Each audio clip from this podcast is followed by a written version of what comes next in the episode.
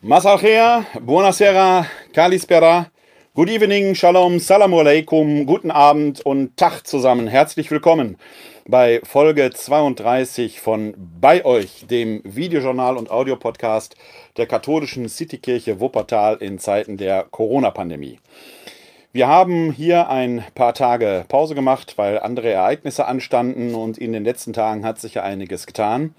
Gestern am 6. Mai haben ja die Bundeskanzlerin und die Ministerpräsidentin und Präsidenten äh, Deutschlands zusammengesessen und haben weitere Beratungen angestellt. Darüber werden wir heute noch zu sprechen kommen. Der Lockdown wird zwar nicht ganz aufgehoben, aber er scheint zu einem Jump-up zu werden.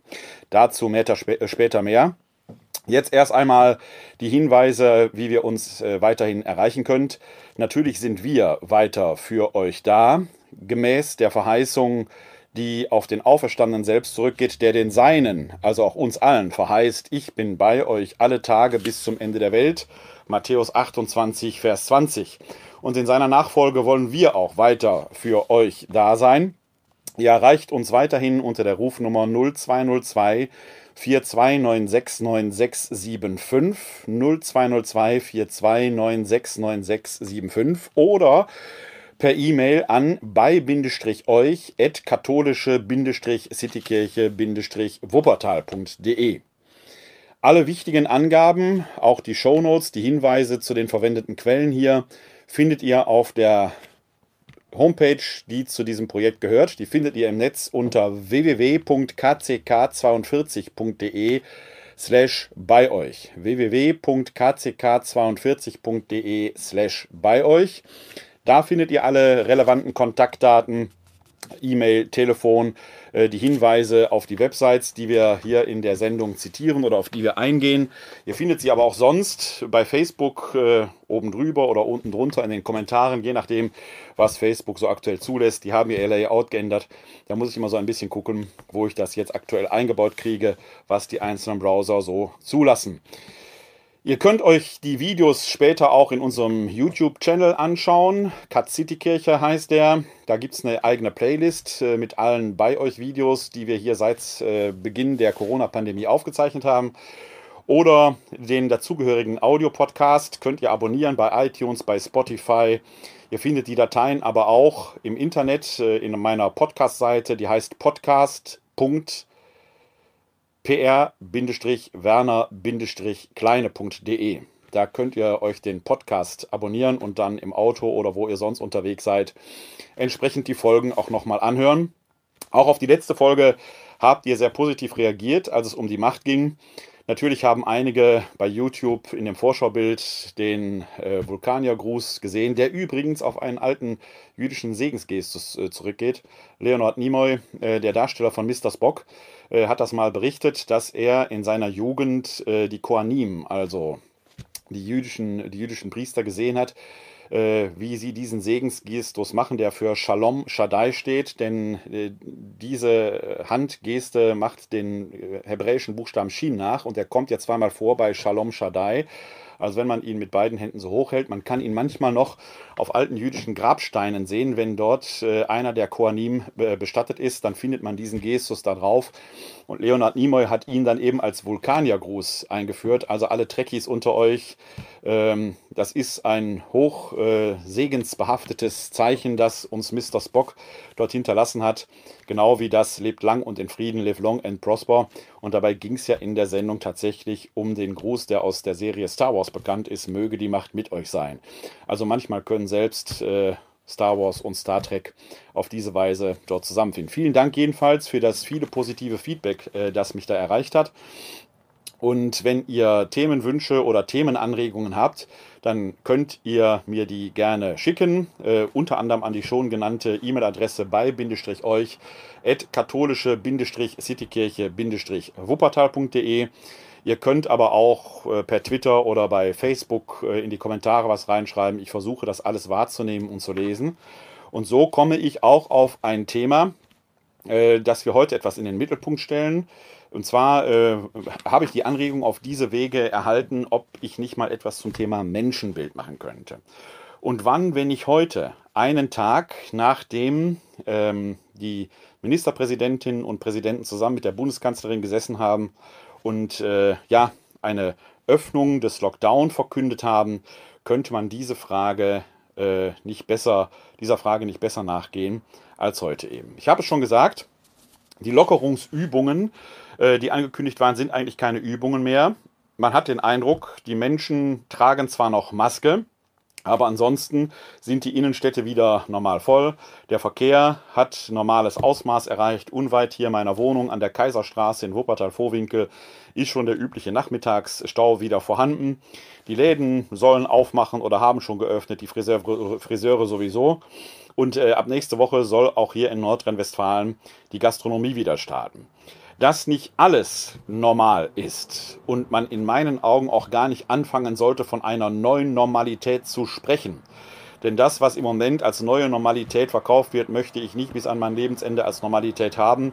Ich möchte irgendwann schon, irgendwann, wenn der Virus besiegt ist, nicht jetzt wohlgemerkt, äh, jemanden wieder face-to-face -face ins Angesicht sehen können, äh, dass man sich einander die Hand äh, gibt, dass wir ohne Plexiglasscheiben äh, uns einander wieder begegnen können. Also an diese neue Normalität möchte ich mich gar nicht gewöhnen und ich möchte auch irgendwann wieder einmal einen Kaffee trinken können, ohne meinen Personalausweis zu zeigen. Denn das ist das, was nächste Woche hier stattfinden wird. Natürlich werden die äh, Gastronomiebetriebe und die Restaurants wieder aufmachen, aber unter sehr strengen Auflagen.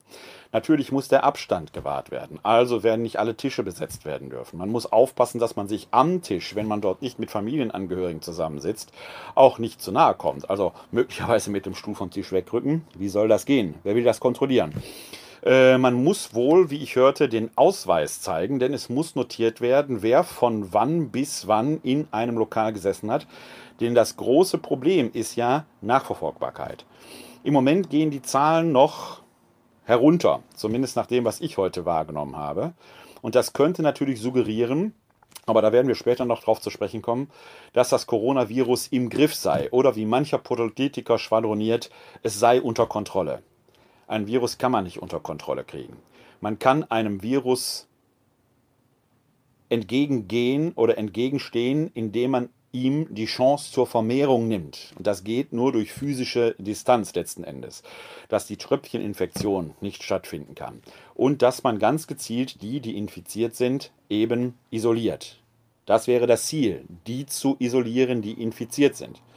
Im Moment kann man das aber noch gar nicht machen, weil wir nach allem, was wir wissen, eine sehr hohe Dunkelziffer an Infektionen haben. Also Leute, die das Virus in sich tragen oder die Antikörper gebildet haben. Man kann derzeit noch gar nicht wissen, äh, wodurch kommen diese Antikörper zustande. Wahrscheinlich durch eine Immunreaktion. Die könnte nur dann vonstatten gegangen sein, wenn da mal eine Infektion stattgefunden hat, die aber dann nicht zu einem Ausbruch von Covid-19 geführt hat. Bedeutet aber, und das ist ein Ergebnis der Streeck-Studie über Gangelt, bei der man die Frage stellen kann und muss, wie repräsentativ ist die. Aber ein Ergebnis dieser Studie ist eben, das kann man als gesichert annehmen, dass es eben viele Menschen gibt, die Antikörper gebildet haben, die nie an Covid-19 erkrankt sind, die aber mit diesem Virus in Kontakt gewesen sein müssen. Wie hoch diese Dunkelziffer jetzt ist, ob da Gangelt repräsentativ für die Bundesrepublik Deutschland ist, ob die jetzt zehnfach so hoch ist, fünffach oder zweifach, ist eigentlich völlig egal. Das Problem ist, wir haben eine Dunkelziffer. Das heißt, wir können nicht einfach hingehen und sagen, alle, die jetzt an Covid-19 erkrankt sind, werden entsprechend äh, ausgesondert oder isoliert, weil es eben Menschen gibt, die mit Covid-19 rumlaufen, aber nicht daran erkrankt sind, aber mit diesem Virus herumlaufen und möglicherweise als Breeder tätig sein können. Deshalb muss man auf diesen Kontaktbeschränkungen weiterhin beharren. Und mit diesem Lockdown, der für viele eben ein Jump-up geworden zu sein scheint, kann eben nicht einhergehen, dass man sorglos umgeht. Und man wird das merken, wenn nächste Woche die Restaurants aufhatten und man beim Betreten eines Eiscafés, äh, eines anderen Cafés oder äh, eines Restaurants seinen Ausweis nicht nur vorzeigen muss für alle, die da kommen, sondern wenn dort die Kontaktdaten notiert werden, also Wohnanschrift, möglicherweise Telefonnummer, E-Mail-Adresse, was auch immer, man genau notiert wird, wer von wann bis wann da gewesen ist, Ankunftszeit, Abkunftszeit, damit man für den Fall, dass jemand sich infiziert hat, nachverfolgen kann, mit wem war der in einem Raum. Der Datenschutz, der immer so hoch gehalten wurde, bei dem jetzt viel diskutiert wird, was diese App zum Beispiel angeht, kommt spätestens dort an seine Grenze. Erstens und zweitens, ich bin gespannt, wie die Restaurantbesitzer und die Gastronomen und Gastronominnen das bewältigen wollen, diesen zusätzlichen Aufwand, denn diese Daten müssen ja dann auch noch aufbewahrt werden, müssen entsprechend vernichtet werden und so weiter und so weiter. Also ein Wahnsinn, von dem ich glaube, dass der Jump Up ein Jump Back äh, sein wird. Man geht, äh, springt einen Sprung nach vorne, feiert Hurra, Hurra, wir dürfen wieder nach draußen und wird letzten Endes doch zwei Schritte zurückgesprungen. Ob also diese ganze Hysterie der Öffnung, die Öffnungsdiskussionsorgie, wie Bundeskanzlerin Merkel das in meinen Augen nicht ganz zu Unrecht, auch wenn der Begriff steil ist, bezeichnet hat, tatsächlich ein großer Erfolg sein wird. Oder ob er nicht äh, letzten Endes dem Wahnsinn Tür und Tor öffnet. Äh, Wahnsinn entweder in die Richtung, was äh, den organisatorischen Wahnsinn angeht, oder dass der Virus sich freut, hurra, neue Wirte, wir können tatsächlich jetzt uns weiter vermehren, weil wir wieder ein wenig näher auf die Pelle rücken. Ähm, es wäre, glaube ich, sinnvoller gewesen, wenn man da noch etwas länger gewartet hätte, vielleicht auf die viel gelobte, gelobt sich ja noch nicht, aber viel versprochene App äh, äh, gewartet hätte, dass man auf diese Weise äh, dann doch äh, etwas kontrollierter hätte in die Öffentlichkeit gehen wollen. Äh, ich kann das verstehen und ich selber freue mich ja auch wieder darauf, äh, nach draußen gehen zu können, mal endlich wieder einen Kaffee irgendwo trinken gehen zu können und so weiter. Ich kann das wirklich nachvollziehen, aber mit Vernunft hat das nicht viel mehr zu tun. Also, der Lockdown mag jetzt in einen Jump-Up gekommen sein, aber ob man wirklich Jump-Up machen kann, vor allen Dingen wie hoch, oder ob es nicht ein Jump-Back wird, ist die große Frage. Denn einer Illusion darf man sich auf keinen Fall hingeben, dass das Virus besiegt sei. Das ist es nicht. Die Infektionszahlen gehen zurück. Die schwanken täglich. Mal geht es wieder rauf, mal geht es zurück. In den letzten Tagen gingen sie zurück. Meine große Befürchtung, dass nach den Öffnungen dann schon ein äh, steilerer Anstieg ist, haben sich so nicht bewahrheitet. Aber man muss jetzt weiterhin abwarten, was da jetzt passiert. Man muss darauf achten, dass die, die infiziert sind, isoliert werden können. Ob das gelingt, wird die nächste Zeit zeigen. Es stellt sich aber daran die Frage, und da komme ich eben auf die thematische Anregung zu sprechen, die äh, hier getan äh, worden ist, die, weshalb ich diese Sendung halt auch Maskenball genannt habe und äh, es um, ein wenig ums Menschenbild, Menschenbild geht. Die Frage ist ja, was sind wir eigentlich für Wesen? Was offenbart sich über den Menschen in dieser Zeit? Die wissenschaftliche Bezeichnung für uns ist Homo sapiens sapiens. Sapiens, der Weise, der denkende Mensch. Also der wissend denkende Mensch, Sapiens kommt ja zweimal vor. Oder sind wir am Ende dieser Corona-Pandemie entlarvt als Homo ridens, als ein Mensch, der sich selbst lächerlich gemacht hat, ein Tor, ein Narr? Oder entpuppen wir uns im Moment als Homo saltans, als ein Mensch, der gerne tanzt, der Jump macht, der hinausspringt, der, wie ich es mal in einer der letzten Folgen gesagt habe, wie eine Kuh nach einem langen Winter über die Weide hüpft Schwierige Frage. Was ist eigentlich der Mensch? Wir Theologen sprechen sehr schnell und sehr gerne davon, dass der Mensch, weil es im Buch Genesis ja so verheißen ist, Ebenbild Gottes sei. Ein Abbild Gottes, nicht Gott gleich, aber als Abbild. Und dass wir, und das ist etwas Spezifisches, was wir Christen haben, darüber habe ich gestern ja im Webinar der Glaubensinformation gesprochen, den Link packe ich mal in die Shownotes rein, dass ja wir atmen können, weil Gott es ist, der in uns atmet. Biblisch gesprochen, diesen Lehmklumpen, den Adam, bringt Gott ja ins Leben, indem er ihm seinen Lebensatem in die Nase bläst. Und so atmen auch wir heute. Solange wir atmen, leben wir. Wenn wir nicht mehr atmen, sind wir tot. Dass gerade SARS-CoV-2 die Lunge angreift, ist da nur ein Treppenwitz der Geschichte. Wenn also Gott in uns atmet, dann wohnt Gott in allem, was atmet. Völlig unabhängig von der Konfession und vom Glauben. Ist zumindest aus der christlichen Perspektive so. Muss nicht jeder teilen, aber aus der christlichen Perspektive ist das so. Das heißt, jedes atmende Wesen, und das betrifft dann eben nicht nur den Menschen, sondern sogar die Tierwelt streng genommen, denn die atmen ja auch. Und im Psalm 150 heißt es, alles, was atmet, lobe den Herrn. Jedes atmende Wesen hat von daher schon seinen Wert weil Gott es ist, der ihm Atem gibt. Völlig unabhängig von der Konfession, ob getauft oder ungetauft, völlig egal. Jeder Mensch, der atmet zumal, hat unaufgebbare Würde. die christliche Perspektive. Wenn man nicht gläubig ist, mag man sich da auf die humanistischen Menschenrechte berufen, auf die Menschenwürde, die über allem steht. Das ist zumindest die Sicht, die wir Menschen von uns selber haben, die kulminiert dann in der Rede, dass wir Corona Mundi seien. Krone der Welt oder Corona Creationis, die Krone der Schöpfung. Dass ausgerechnet ein Virus mit dem Namen Corona, der Krone der Schöpfung, jetzt Konkurrenz und Angst und Bange macht, ist auch ein Treppenwitz der Geschichte. Aber was ist der Mensch denn jenseits dieser Selbstdefinition? Entpuppen wir uns gerade, um es mit christlichen Worten zu sagen, als Ebenbild Gottes? Oder sind wir nicht einfach nur triebgetrieben, lustbetont, es muss jetzt mal gut sein. Wir wollen raus. Es ist Frühling, die Sonne scheint. Wir wollen in Urlaub fahren. Die Generation, die jetzt heranwächst, da habe ich heute einen Beitrag in der Welt gelesen, die sogenannte Generation Z, wurde dort etwas dystopisch beschrieben, dass diese Generation lebenslang an den Folgen dieser Krise zu tragen habe. Da bin ich persönlich dann auch wieder vorsichtig, weil ich sage, wir sind gerade erst mal sechs Wochen in einer solchen äh, pandemischen Situation mit äh, Lockdown und so weiter. Das reicht schon, um die Wirtschaft äh, nicht in die Knie zu bringen, aber doch äh, der Wirtschaft die Grenzen aufzuzeigen. Aber letzten Endes will man ja durch die Aufhebung des Lockdown jetzt auch erreichen, dass es auch da wieder vorangeht. Also ob diese ganzen äh, Weltuntergangsszenarien so stimmen, mögen die Historiker irgendwann entscheiden. Ich bin da weder was äh, glorreiche Zukunftsperspektiven noch was dystopische Fantasien angeht, bin ich persönlich vorsichtig. Ich glaube, dass wir Menschen nicht in der Lage sind, mehr als fünf Tage in die Zukunft zu schauen. Alles, was danach kommt, ist schon letzten Endes eher spekulativ als alles andere. Das ist genau die Frist, die für Wettervorhersagen gilt. Und da wissen wir schon nicht, was in fünf Tagen passieren wird.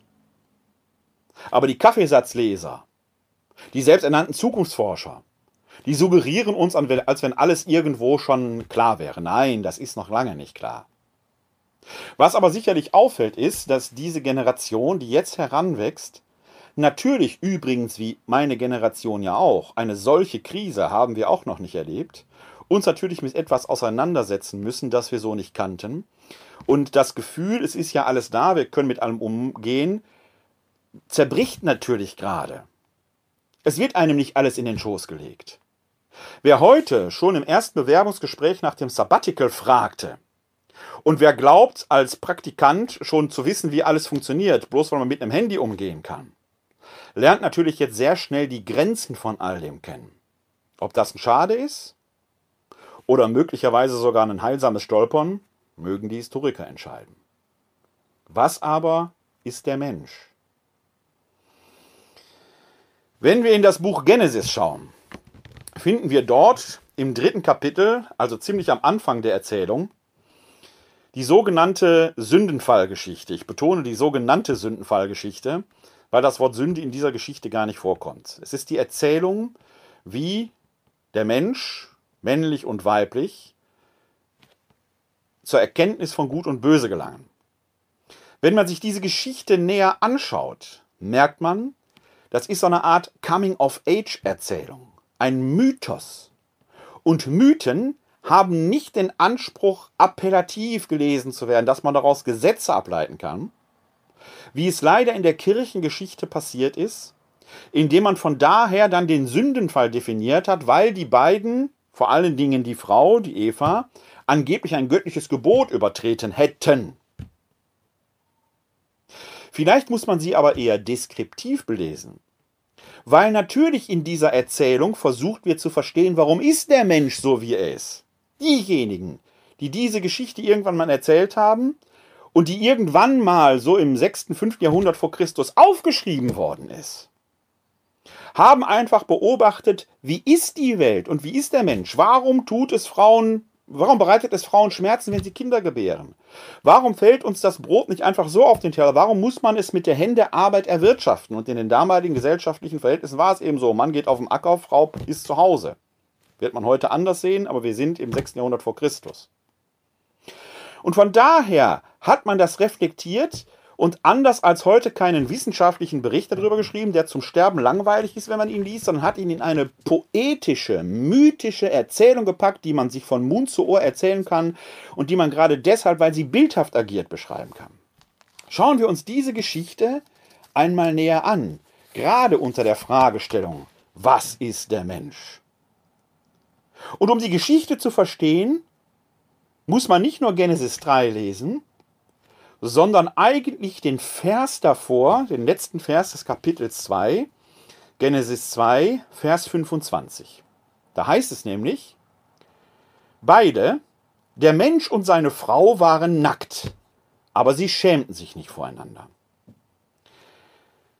Eine ganz wichtige Notiz und die Wortwahl führt hier ein wenig in die Irre, zumindest in der Übersetzung. Denn wenn da steht, der Mensch und seine Frau, hat man den Eindruck, es seien Erwachsene.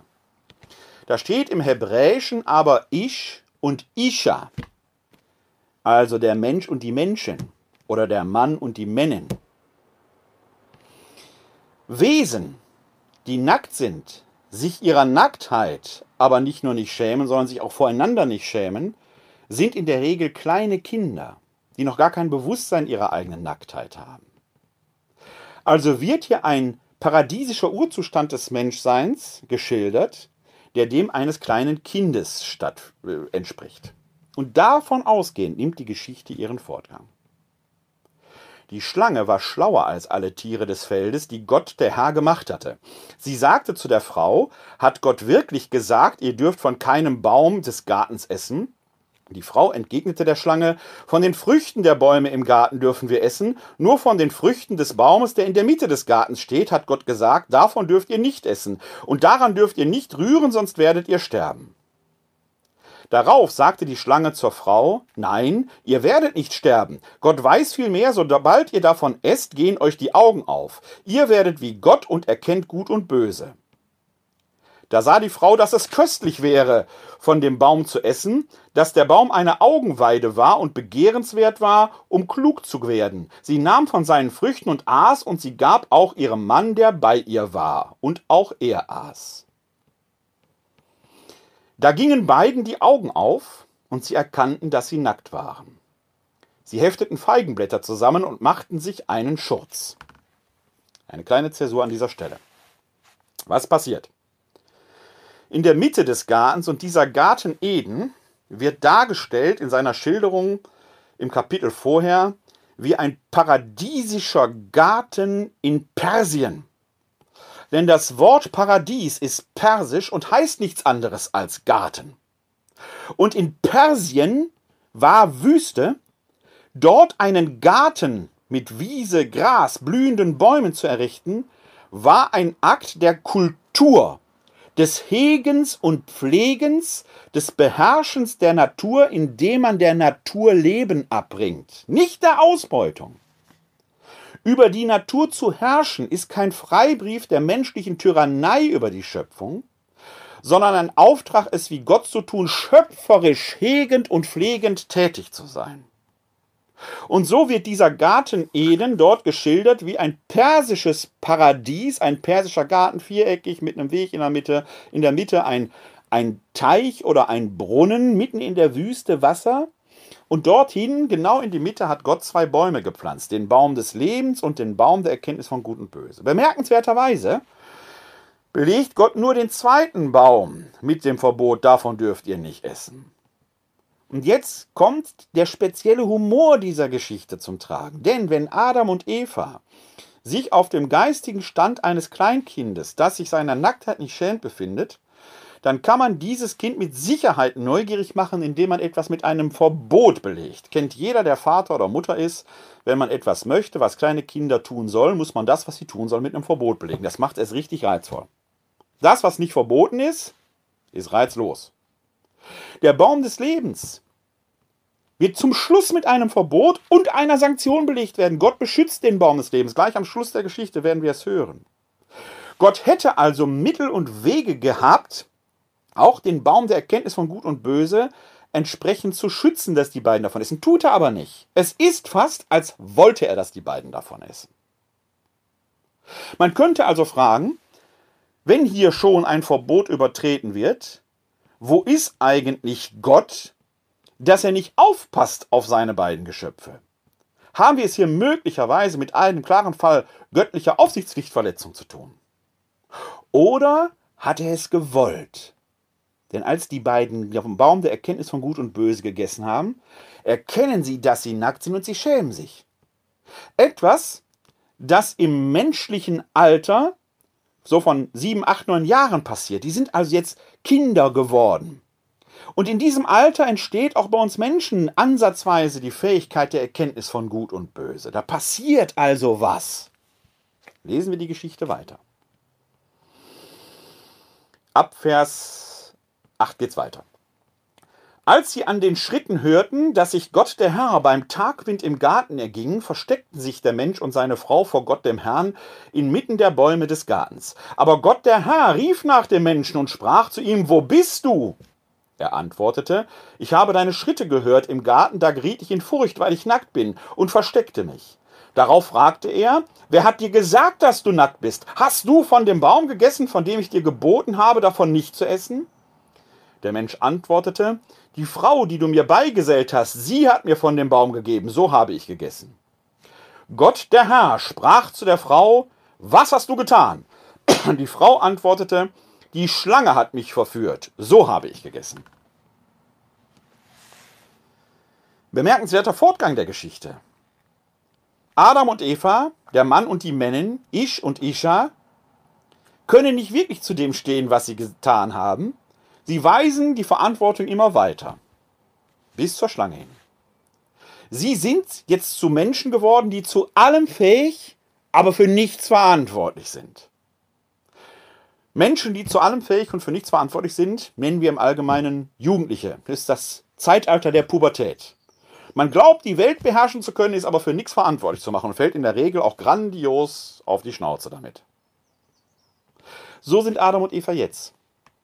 Sie erkennen zwar die Konsequenz ihrer Taten, sind aber noch nicht in der Lage, mündig dafür einzustehen.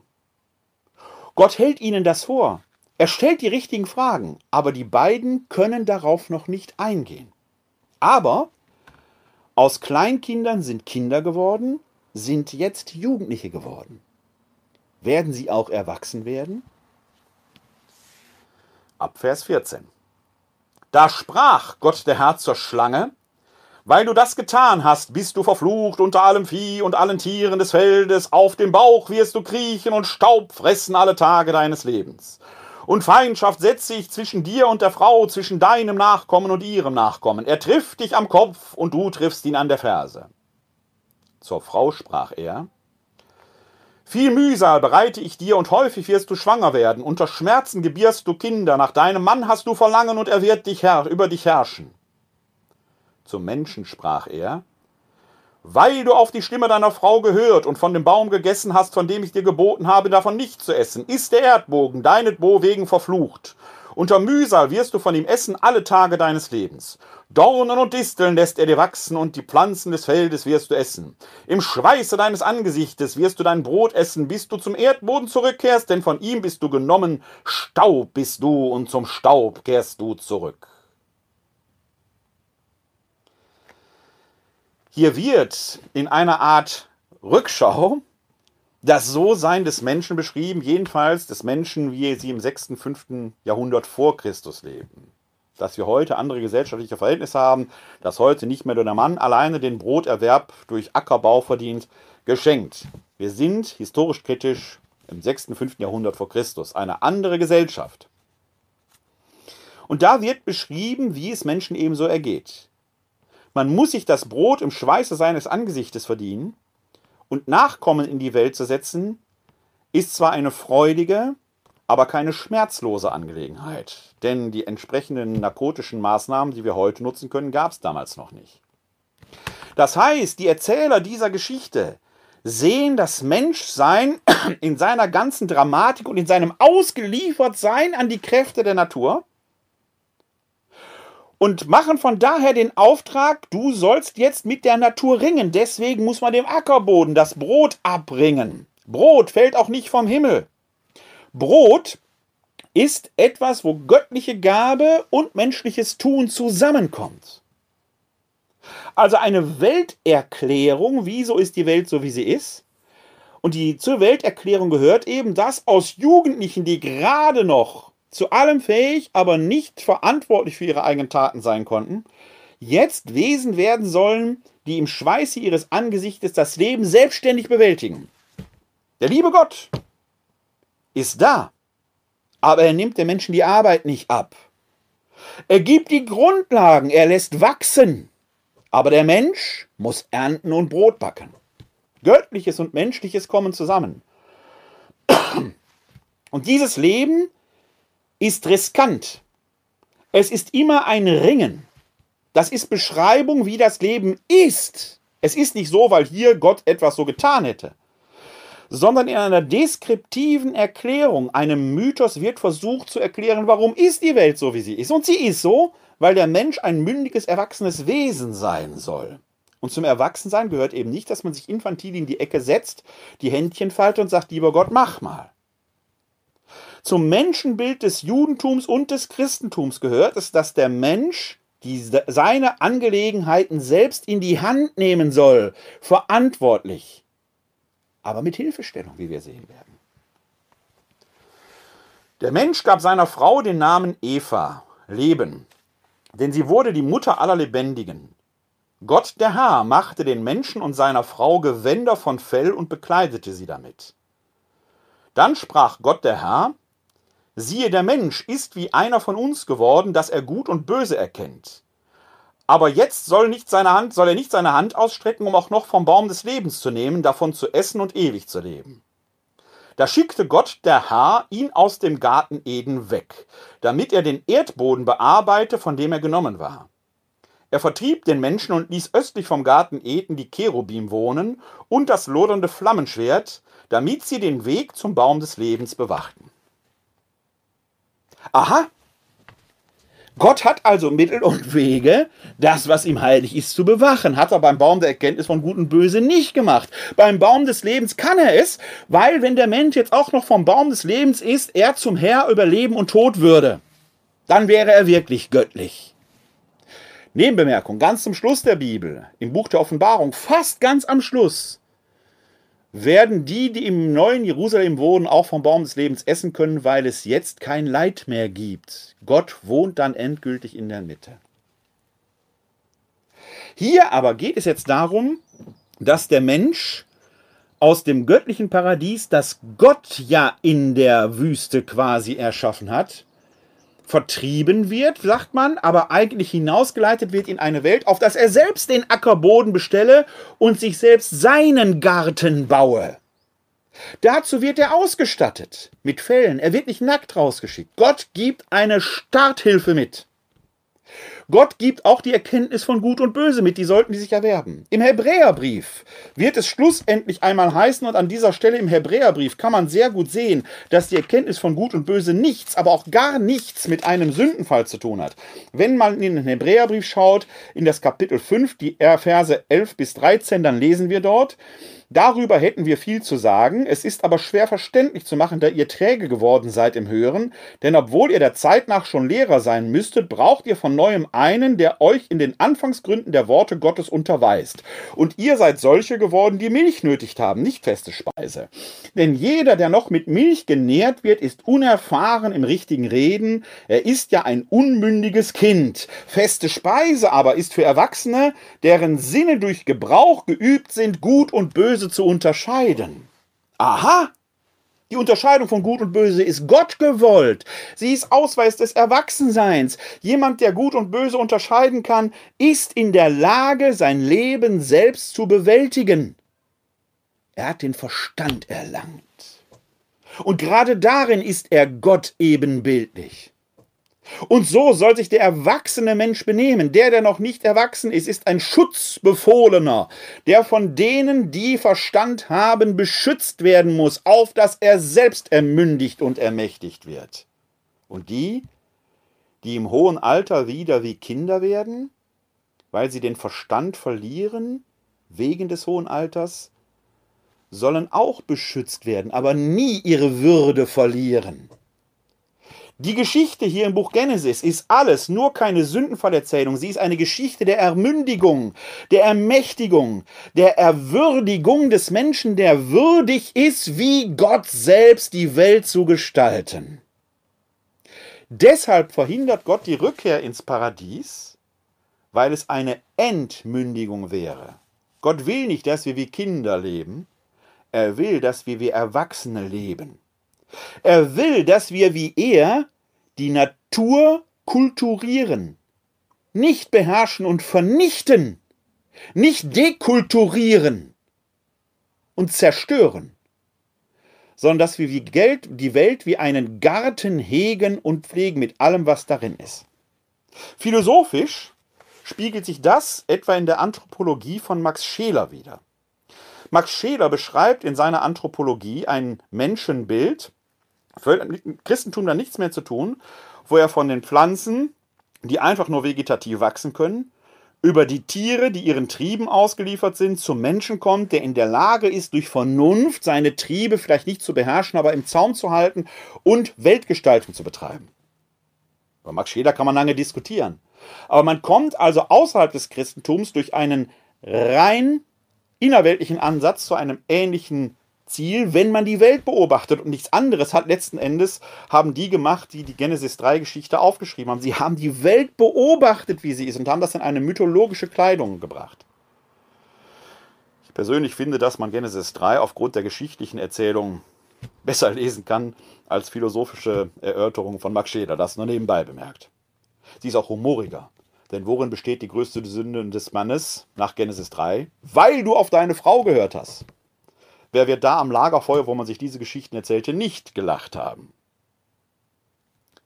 Heute, wenn wir in diese Zeiten gucken, wo aus dem Lockdown ein Jump-up wird, fragt man sich allenthalben, ob das Volk, in dem man anst dichtete und dachte, alle wirklich noch dicht im Dach sind.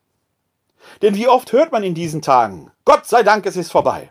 Nein, es ist nicht vorbei. Wenn man den Politikern gut will, und das will ich sein, sehen Sie, dass außerhalb der Gesundheits, dem Gesundheitsschutz, der zum Lockdown geführt hat und der notwendig und wichtig war, auch noch andere Dinge zu beachten sind. Man kann Alte und Kranke nicht einfach in Altenheimen und Pflegeheimen wegsperren, gerade wenn sie noch mündig sind. Das ist entwürdigend. Das ist der tiefere Sinn des Satzes, den Wolfgang Schäuble gesagt hat wenn er davon spricht, dass der Schutz des Lebens nicht das einzige absolute Gut ist. Er sagt ja nichts gegen den Schutz des Lebens. Aber sagt, wenn man dem alles opfert und Menschen darin entwürdigt, indem man ihnen den eigenen Willen nimmt, wenn sie ihn denn auch haben, ist die Frage, ob man das rechtfertigen kann. Man muss das abwägen. Wenn man jetzt aber darauf schaut, wie die Leute danach gieren, endlich wieder rausgehen zu können und wie die Psyche in diesem Land bei den Menschen dazu führt, dass sie trotz des Masketragens manchmal den Eindruck haben, wir haben es besiegt, es muss auch mal gut sein. Dem Virus ist das völlig egal, ob wir glauben, dass es gut sein muss. Der Virus lässt nicht mit, das Virus lässt nicht mit sich verhandeln. Es hat gar keinen Verstand, mit dem man verhandeln könnte. Es wird sich jetzt zeigen, ob wir einfach nur verdammtes Glück gehabt haben, dass wir einigermaßen gut bisher durch diese Krise gekommen sind, wenn man in andere Länder schaut. Italien, Spanien, ja auch Schweden. Schweden ist kein Vorbild. Schweden hat eine dreimal höhere Letalrate als wir in Deutschland. Absolut mögen die Zahlen niedriger sein, aber das Volk ist zehnmal so klein wie Deutschland. Ob Schweden da wirklich einen guten Weg gewählt hat? Oder ob da bei uns nicht nur das Lustprinzip leitend ist, sagen, wir möchten gerne so wie die leben. Ja, aber um welchen Preis? Es ist die Zeit, in der man tanzen möchte, nachdem man so lange zu Hause war im Lockdown. Die Frage ist nur, wird es ein Hochzeitstanz sein, ein Freudentanz, oder wird es zum Totentanz werden? Hammer and Dance, das sind die Stichworte, die meines Wissens ein äh, englischsprachiger Informatiker äh, geprägt hat, als er den Umgang mit äh, solchen Pandemien äh, mal grafisch versucht hat aufzuschlüsseln, was möglich ist. Und ich blende äh, die Grafik, die da entworfen worden ist, mal ein. die entsprechenden Links äh, zu den Artikeln, auch zur Sendung Quarks, in der das ähm, etwas näher erläutert wurde, lege ich in die Show Notes. Man kann an dieser Grafik Hammer and Dent sehen, wie man mit einer solchen Pandemie umgehen kann. Da ist die schwarze Linie, die sagt, das passiert, wenn man nichts tut. Dann geht es steil nach oben. Wie ein Tsunami würde der Virus eine Gesellschaft fluten. Und ja, wir haben in Bergamo gesehen und in Teilen auch in New York, was dann passieren kann. Dann gibt es die Linie der Mitigation. Man versucht also etwas einzugrenzen, aber auch da geht es unbeherrschbar nach oben. Der Hammer, die grüne Linie, ist der Lockdown. Man versucht, die physische Distanz zu institutionalisieren, Kontakte soweit es geht zu beschränken und das, allein das nimmt dem Virus die Macht, sich zu vermehren. Man muss auf Distanz bleiben. Und bei dem Virus, bei dem SARS-CoV-2-Virus, wird das drei bis sieben Wochen dauern. Wir haben jetzt im Lockdown, vor zwei Wochen wurden ja schon die ersten Läden wieder geöffnet, gerade mal vier bis fünf Wochen gehabt. Ob das ausreichend war, wird sich in der Geschichte zeigen. Drei bis sieben Wochen, der Hammer des Lockdowns. Und jetzt beginnt die Phase des Tanzens. Und diese Phase des Tanzens steht uns jetzt bevor. Tanz heißt, wir werden immer wieder changieren und wechseln zwischen Phasen der Lockerung und letzten Endes Phasen, in denen, äh, wenn die Zahlen wieder hochgehen, äh, wieder entsprechende Schließungen sind. Mir scheint die Vereinbarung, die gestern am 6.5. zwischen Bundeskanzlerin und den Ministerpräsidentinnen und Präsidenten getroffen worden ist, nicht unvernünftig zu sein. Ich habe ein bisschen Sorge, dass die Lockerungen zu schnell kamen, aber man will die Geschichte ja jetzt regionalisieren. Das heißt, wenn entsprechend die Infektionszahlen in einem Ort, in einer Region, in einem Kreis hochgehen, wird man diesen Kreis entsprechend wieder in den Lockdown führen. Und ja, da finde ich dieses ganze Gerede um Einheitlichkeit merkwürdig. Wir brauchen in Bayern an den Alpen keine Seenotrettungskreuzer, die braucht man an der Nordsee. An der Nordsee hingegen braucht man keine Bergretter, weil man auf Dünen in der Regel nicht in Bergnot geraten kann. In Bayern, in den Alpen braucht man die aber. Man kann an diesem banalen Beispiel sehen, wie wichtig regionales Denken ist. Dieses ganze Geschwafel von wir brauchen einheitliche Lösungen. Wer von Ihnen, wer von euch fährt denn täglich durch Deutschland und sagt, ach, jetzt bin ich in einem anderen Bundesland, jetzt muss ich mich umgewöhnen. Dort, wo wir leben, sind die entsprechenden Regelungen wichtig. Und wenn hier in Wuppertal die Infektionszahlen hochgehen, dann muss man hier handeln. In Krefeld, wo die Infektionszahlen in den letzten Tagen aber wohl bei Null lagen, muss man noch lange nicht wieder herunterfahren. Das ist der Vorteil des Föderalismus. Und wenn ich, wie im Internet von einigen, auch von manchen Priestern gesagt wird, ich komme ganz durcheinander, was gilt denn jetzt wo? Ja, du lebst hier. Du lebst in Düsseldorf, du lebst in Neuss, du lebst in Wuppertal, du lebst in Krefeld oder in Köln. Für uns gelten die nordrhein-westfälischen Regeln. Die kann man jetzt gut finden oder nicht. Man kann sie zu streng finden, zu locker, wie auch immer, aber die für Nordrhein-Westfalen sind relativ eindeutig. Für Bayern sind die gar nicht so viel anders, davon abgesehen. Aber da sind die Münchner von betroffen. Hammer and Dance heißt, den Hammer haben wir jetzt erstmal hinter uns. Und jetzt geht es weiterhin, Disziplin zu halten, physische Distanz zu halten, damit wir in leichten Wellenbewegungen uns aus diesem Virus herausschleichen. Ob man da jetzt noch zwei Wochen länger mit hätte warten sollen oder nicht, werden wir sehen. Aber wir sind jetzt in der Tanzphase. Und man darf alles tun, sich jetzt aber nicht an eine vermeintlich neue Normalität gewöhnen, denn Normalität heißt immer auch sorglos werden. Sorglos darf man jetzt aber gerade nicht werden. Diese Phase, in der wir uns jetzt befinden, ist die der Öffnung des Paradieses. Wir werden jetzt wieder ins Leben gebracht. Und dort müssen wir jetzt selber mit unserer eigenen Hände Arbeit mit dem Leben ringen. Und mit dem Leben ringen heißt jetzt mit dem Virus ringen. Es gibt jetzt keinen mehr, der sagt, du darfst dieses, du darfst jenes. Es gibt einen Rahmen, in dem wir uns bewegen. Ausgerüstet sind wir da. Aber jetzt kommt die große Herausforderung für das Kulturwesen Mensch, dieses Leben neu zu beackern. Und da kann man nicht links und rechts schielen und sagen, wer tut's denn jetzt für mich? Jetzt ist jede und jeder selbst gefordert. Ermündigung, das ist das große Gebot der Stunde. Das macht die Würde des Menschen aus. Und zur Würde des Menschen gehört auch, dass wir Solidarität üben. Solidarität heißt, die Schwachen zu beschützen, das ist die Aufgabe der Stärkeren, aber nicht die Schwachen zu entmündigen. Wenn ich etwa in der Frankfurter Allgemeinen von heute lese, einen Beitrag von Frauke Steffens, den Link lege ich in die Show Notes, wie die Arbeiter in Amerika behandelt, haben, behandelt werden, wo man dann solche Sachen liest. Wenn Arbeitnehmer sich nach der Öffnung der Wirtschaft weigern, zurückzukehren, könnte sie das nicht nur ihren Job kosten, manche Bundesstaaten wollen ihnen auch die Ansprüche auf Arbeitslosengeld verweigern. Allein im April hatten sich 30 Millionen Bürgerinnen und Bürger arbeitslos gemeldet. Die Staaten, die die Leistungen auszahlen, gehen unterschiedlich damit um. Einige haben Sonderregelungen, andere drohen ihren Bürgern nun explizit Konsequenzen an. Oder weiter an späterer Stelle. Und alle sind ersetzbar. Im texanischen Dallas sagten die Manager mehrerer Restaurants ihren Mitarbeitern, sie bräuchten nicht mehr zu kommen, wenn sie Masken tragen wollten. Diese passten nicht zum Image und könnten Kunden abschrecken. Auf seiner Webseite schrieb die Restaurantkette Hillstone, rechtlich seien weder Gäste noch Mitarbeiter zum Tragen von Masken verpflichtet und sollten sie sich in dieser Hinsicht Sorgen um ihre Sicherheit machen, hoffen wir, dass sie uns zu einem späteren Zeitpunkt besuchen. Das ist nicht mündig. Das ist einfach nur blöd.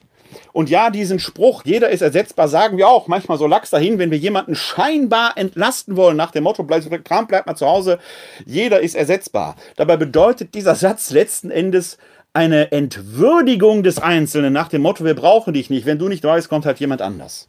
Man sollte vorsichtig die Worte abwägen. Es ist jetzt die Frage, ob wir der Würde, die wir als Menschen haben, auch gerecht werden. Und da ist völlig egal, ob ich diese Würde von der Gottebenbildlichkeit her begründe, wie wir Christen es tun, wie die Juden es tun, oder ob ich diese Würde anthropologisch begründe, weil wir halt vernunftbegabte Wesen sind.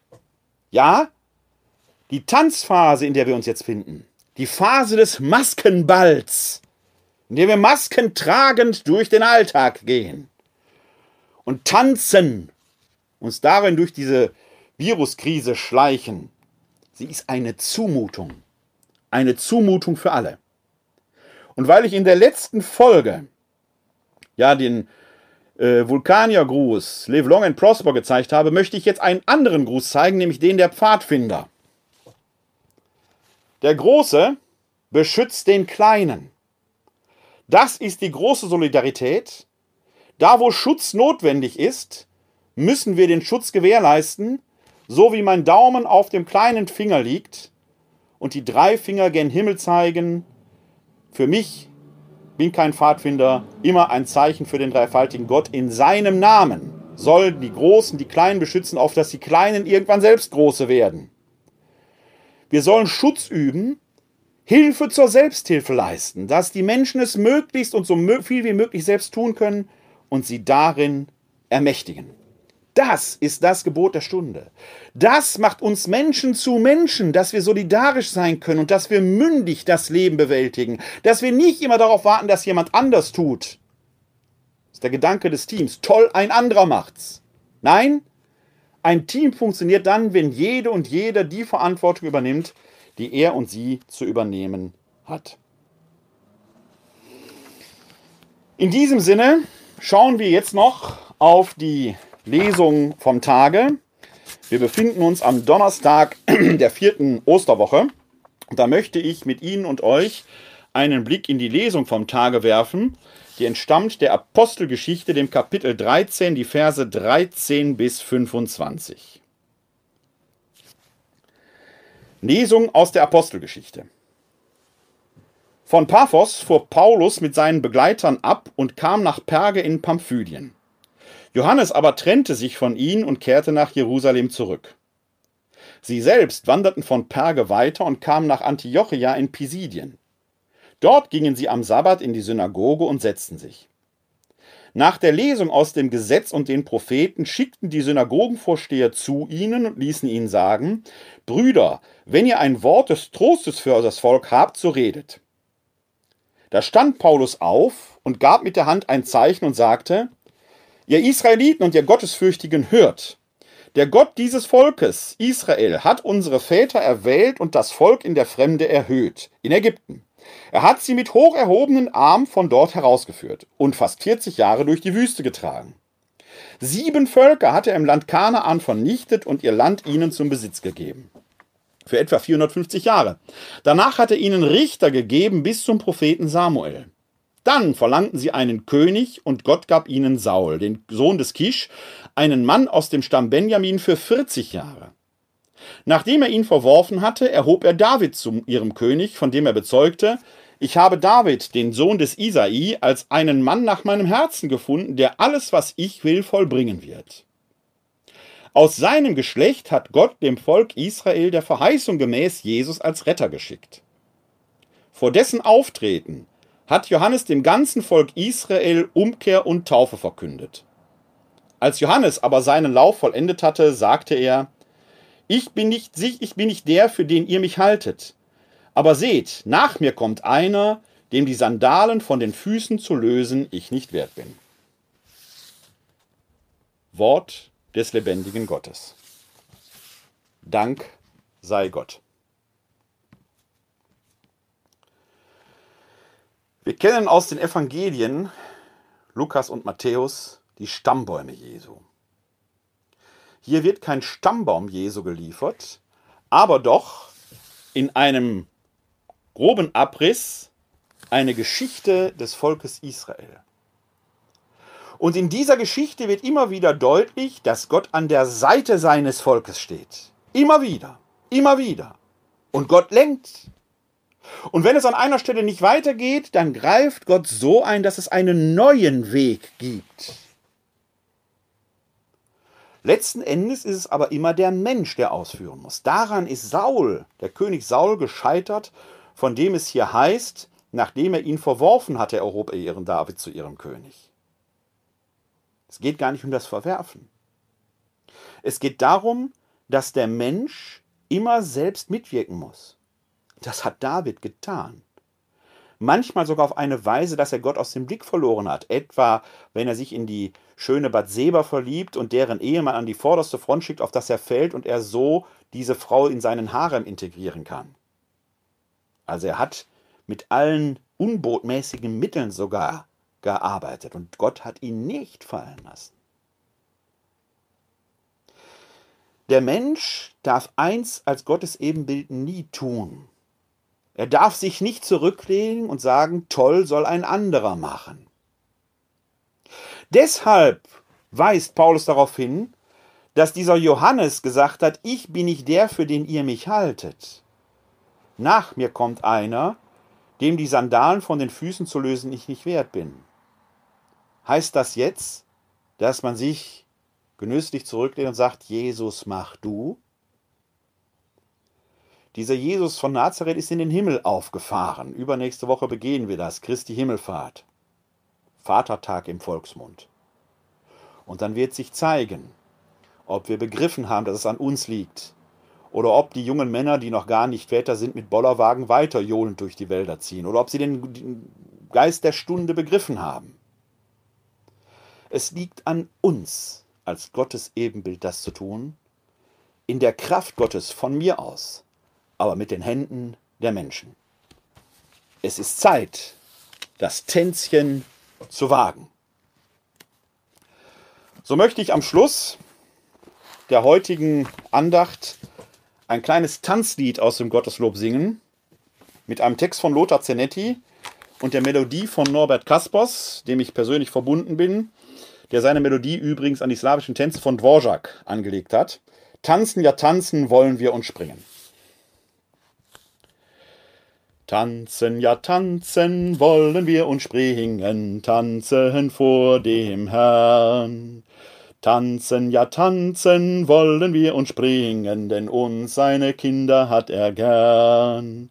Sterne wandern ihre Bahn, sie stehen nicht still, sie kreisen, und schaust du dir die Wolken an, auch sie sehen stets auf Reisen. Tanzen, ja tanzen wollen wir und springen, tanzen vor dem Herrn. Tanzen, ja tanzen wollen wir und springen, denn uns seine Kinder hat er gern.